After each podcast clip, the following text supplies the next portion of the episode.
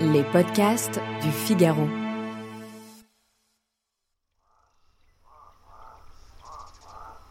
La lande de l'Essai est une des plus considérables de cette portion de la Normandie qu'on appelle la presqu'île du Cotentin.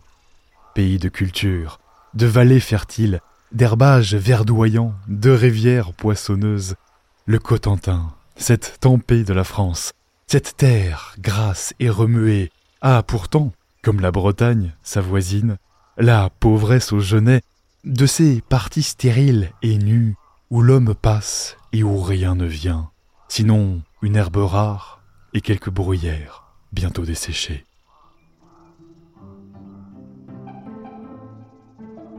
Bonjour et bienvenue dans ce podcast littéraire Le moment des livres. Vous venez d'entendre un extrait de L'ensorcelé de Barbé d'Aurevilly. Des auteurs du 19e siècle, on relit aujourd'hui plus volontiers Zola, Balzac, Flaubert. Mais pourquoi pas Barbé d'Aurevilly, et notamment ce roman, qu'admirèrent tant Baudelaire et Proust? Je m'appelle Alice Develay et je suis journaliste au Figaro littéraire. Je vous donne trois raisons de relire L'ensorcelé, publié en 1852.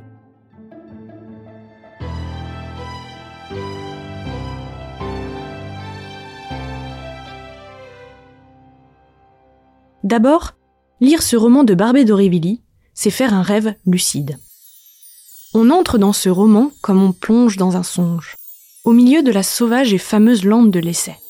Le paysage normand, nourri de légendes, appelle l'histoire des âmes qui l'habitèrent.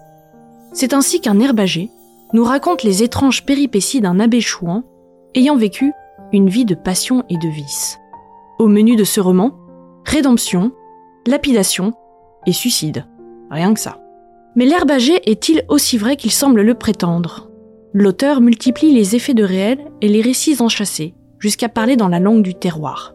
La poésie, pour moi, n'existe qu'au fin fond de la réalité, et la réalité par le patois. Mais ce réalisme est un masque posé sur une prose onirique. On avance sur un fil tendu entre le visible et l'invisible, sans vraiment savoir ce qu'il se passe, comme dans un rêve. Barbé d'Aurevilly ne fait pas peur, il angoisse.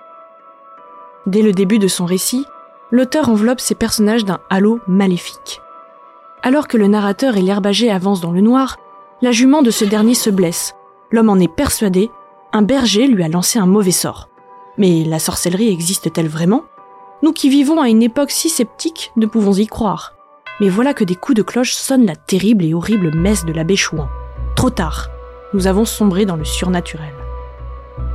Si l'auteur nous fait des signes pour nous rappeler à la réalité, il faut être nyctalope pour les repérer dans ce roman gouverné par les ombres.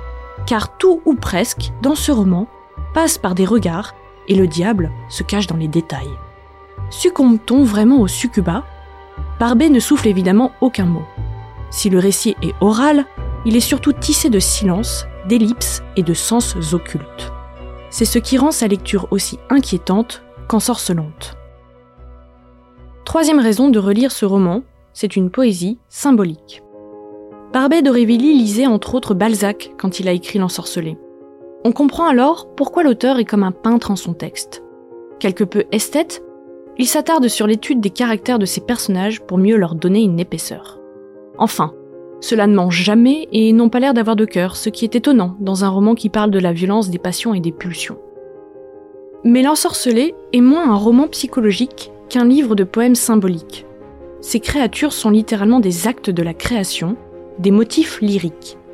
Jeanne Le Hardoué, personnage féminin principal de ce roman, est une sorte d'Ophélie, quand l'affreux et magnifique Abbé Chouan ressemble étrangement à un personnage de Byron. Par leur prisme se dessine le désespoir de l'écrivain pour son temps et son goût pour le passé, source divine de vie et de poésie.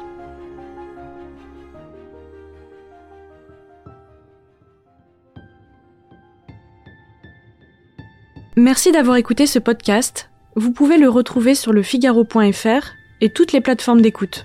À bientôt!